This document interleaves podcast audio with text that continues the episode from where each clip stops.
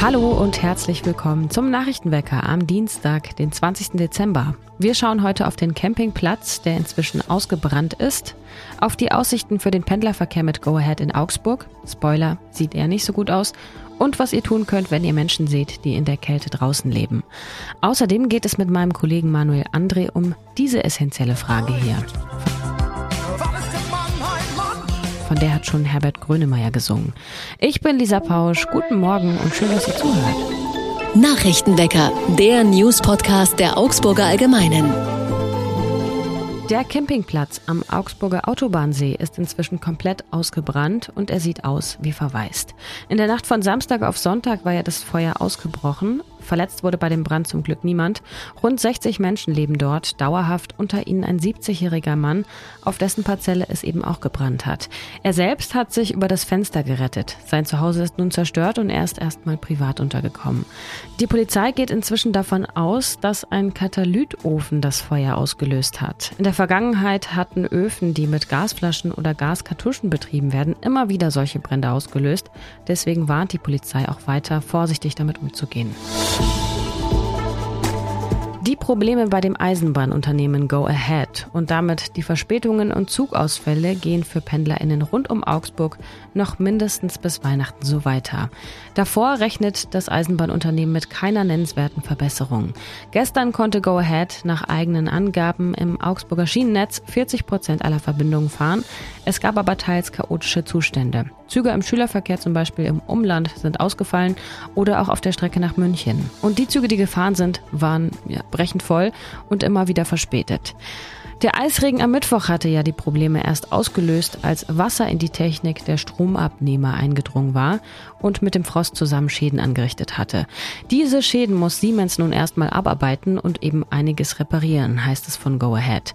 Der Fahrgastverband ProBahn hat den Freistaat Bayern und das Unternehmen dazu aufgefordert, die Lage schnell zu verbessern. Eventuell kommen auch Ersatztriebwagen zum Einsatz und es könnte auch über eine finanzielle Entschädigung für Kundinnen nachgedacht werden. Das allein löst die aktuellen Probleme aber natürlich noch nicht. Nach wie vor gilt zwischen 5 Uhr und 8 Uhr 1 sowie 15 und 18 Uhr 1 können Fahrgäste zwischen Ulm, Augsburg und München auf bestimmten Strecken ICE und IC-Tickets kaufen und sich die Mehrkosten dann per Antrag von Go Ahead erstatten lassen. Es ist eiskalt in Augsburg und die Übergangswohnheime sind in solchen Zeiten besonders gefüllt. Menschen, die keine Wohnung haben oder keinen Ort, um anderweitig unterzukommen, können bei der Kälte in den zweistädtischen Übergangswohnheimen wohnen. Eines in der Johannes-Rösle-Straße, da ist Platz für knapp 100 Männer und eines in der Stadtberger Straße, da ist Platz für 30 Frauen.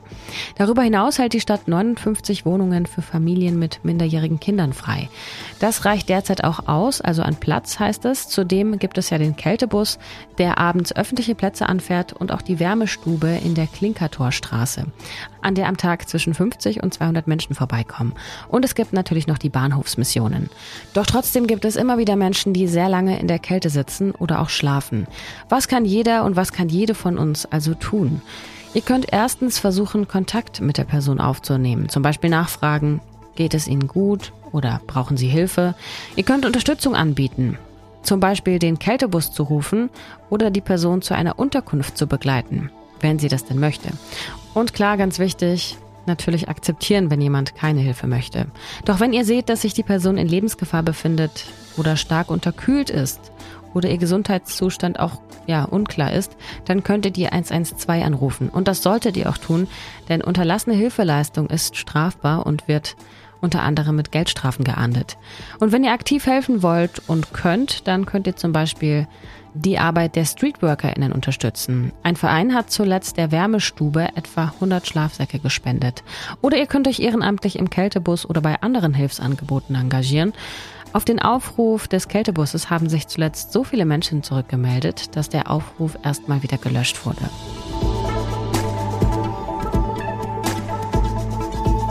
Und wir schauen passend zum Thema aufs Wetter für heute. Heute bewegen wir uns bei Temperaturen zwischen minus 3 und 6 Grad in Augsburg. Dabei ist es immer wieder bewölkt, bleibt aber trocken.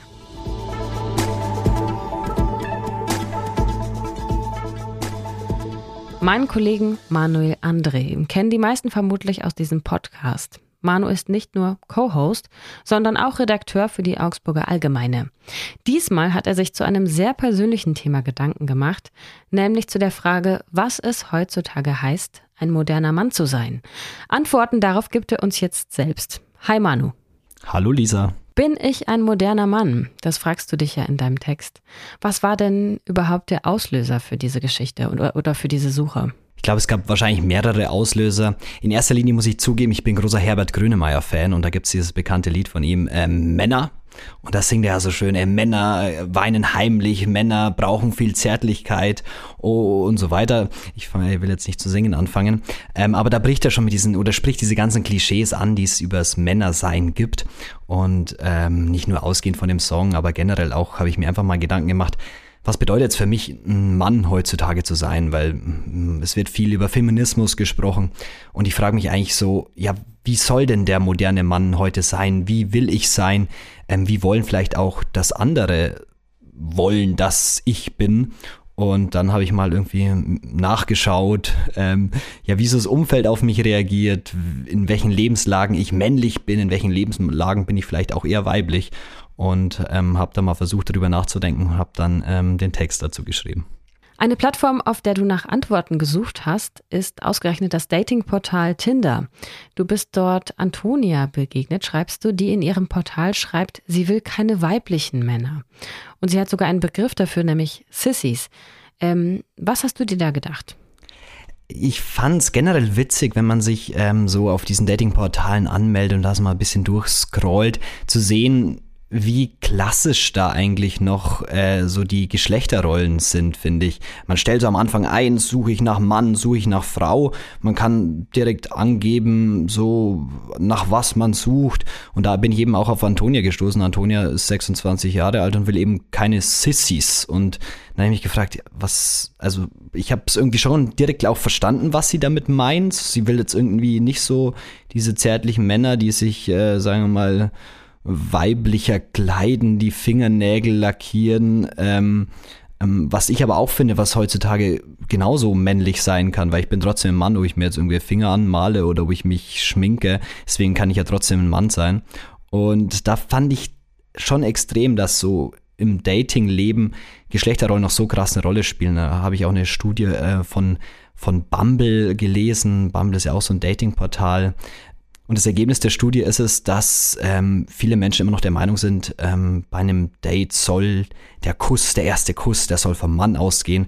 Ähm, das sagen mehr als die Hälfte. Nur acht Prozent sind der Meinung, dass äh, ja, Frauen da die Initiative ergreifen sollten. Und das fand ich dann doch irgendwie krass, wenn man, wenn wir die ganze Zeit irgendwie mal von Gleichberechtigung sprechen und alle wollen, dass es irgendwie egal ist, welchem Geschlecht man zugehört. Und dann gibt's aber doch immer noch so Punkte, wo so ganz klar ist, so, da muss der Mann den ersten Schritt gehen. Du hast für deine Recherche auch mit dem Geschäftsführer vom Bundesforum Männer gesprochen, mit Dark Schölper. Inwiefern hat sich denn seiner Meinung nach das Männerbild verändert? Ich finde, er hat einen ganz schönen Satz gesagt. Er meinte, ähm, für Männer ist es heute wichtig, sexy zu sein. Und das fand ich irgendwie einen sehr schönen Ausdruck, weil das irgendwie auch so diesen Wandel beschreibt. Früher waren Männer so das Kernige mit Bart und Muskeln und Masse und müssen arbeiten gehen und das Geld nach Hause bringen. Ähm, Männer waren früher natürlich auch im Krieg und so. Und ähm, heutzutage, das Bild hat sich dann irgendwie gewandelt und man er hat es dann schön beschrieben, so die, die Männer heutzutage ähm, haben jetzt nicht mehr oder so diese Fußballerbilder, so früher hatten dann auch mal Fußballer irgendwie so einen kleinen Bierbauchansatz, sag ich mal, und heute sind es ähm, einfach so, ja, so Männer, die für Nivea Werbung machen und denen Hautpflege wichtig ist und ähm, diesen Wandel hat er mir irgendwie auch erklärt und man muss es vielleicht irgendwie einordnen, weil ich, ich also ich fand es interessant, dieses Bundesforum Männer, was ist das Ganze? Ähm, habe ich mich gefragt, weil ich es irgendwie interessant fand, dass es so einen Interessenverband für jungen Männer und Väter gibt. Und ich fand es eigentlich ganz interessant, ähm, dass sie sich enorm für Gleichberechtigung einsetzen, dass sie nicht irgendwie der Meinung sind, wir müssen nur das stärken, was für die Männer wichtig ist, sondern er hat auch mehr oder weniger so gesagt, der moderne Mann, der sollte auch Feminist sein, sich für Gleichberechtigung von Mann und Frau einsetzen. Und was nimmst du aus dieser Recherche jetzt persönlich für dich mit? Ähm, ich glaube, am interessantesten und am wichtigsten finde ich, ist einfach drüber nachzudenken, selber drüber nachzudenken, was für ein Mann will ich heute sein und das auch zu hinterfragen, einfach nachzudenken drüber, ähm, dass es heute nicht mehr nur männlich ist, wenn man einen Bart hat, nur männlich ist, wenn man äh, ins Fitnessstudio geht und sich die Muskeln hoch, hochpumpt, ähm, sondern dass es genauso männlich, äh, dass es genauso männlich sein kann, ins Theater zu gehen, Aperol Spritz zu trinken, sich die Fingernägel zu lackieren. So, das hat mit dem Geschlecht rein gar nichts zu tun. Und ähm, darüber nachzudenken, finde ich ähm, vor allem wichtig und vielleicht auch mal selber einfach so sich im Alltag zu beobachten und zu denken, ja, wie reagiert man auch, wenn man mal mit anderen Geschlechterklischees irgendwie bricht? Ich habe mir auch mal die Fingernägel lackiert und dann ähm, allein dann so im Zug zu sitzen und das Ticket dem Schaffner zu zeigen und du hast dann so diese Fingernagellack da und der guckt dich an und du hast zwangsläufig irgendwie das Gefühl, da jetzt irgendwie ihm, ihm mitteilen zu müssen, dass ich trotzdem ein echter Mann bin. Ähm, und das fand ich natürlich schon interessant, dass wir heute so viel über Gleichbe dass wir so viel über Gleichberechtigung und ähm, Geschlechter egal sprechen und dann es doch immer noch so festgefahrene Strukturen gibt. Und das, glaube ich, nehme ich am meisten mit. Danke für diesen persönlichen Einblick, Manu. Gerne. Was sonst noch wichtig wird, am Landgericht Itzehoe in Schleswig-Holstein wird heute das Urteil erwartet gegen eine ehemalige Sekretärin im Konzentrationslager Stutthof. Der Prozess findet vor der Jugendkammer statt, weil die Angeklagte zum Tatzeitpunkt zwischen 18 und 19 Jahre alt war.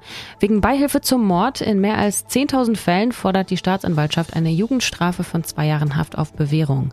Die Verteidigung will einen Freispruch erreichen. Sie hatte argumentiert, man habe der inzwischen 97-jährigen angeklagten Frau nicht zweifelsfrei nachweisen können, dass sie von den systematischen Tötungen gewusst hatte. In dem KZ bei Danzig sollen 65.000 Jüdinnen und Juden gestorben sein.